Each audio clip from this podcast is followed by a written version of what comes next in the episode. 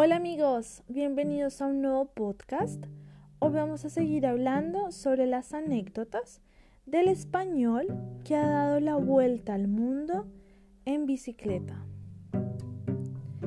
Javier Colorado pasó mucho tiempo pensando sobre cambiar su futuro como ingeniero químico y dar realidad a su sueño, recorrer el mundo en bicicleta y explorar sus paisajes y gentes.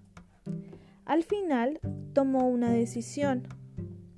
Eligió seguir su propio camino y por eso empezó una aventura en solitario de tres años, en el que pedaleó más de 65 mil kilómetros por cuatro continentes en más de 40 países con la finalidad de mandar un mensaje de superación personal y animar a todos a luchar por sus sueños.